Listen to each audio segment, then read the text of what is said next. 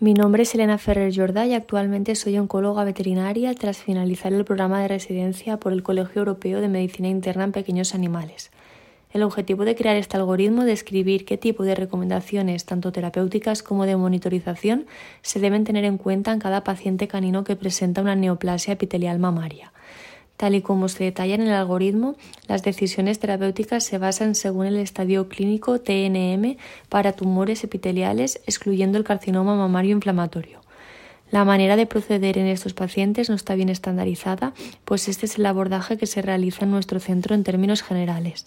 Se recomienda valorar antes de tomar una decisión terapéutica todo el cuadro clínico del paciente, pues en ocasiones se deben realizar ligeras modificaciones del protocolo de actuación.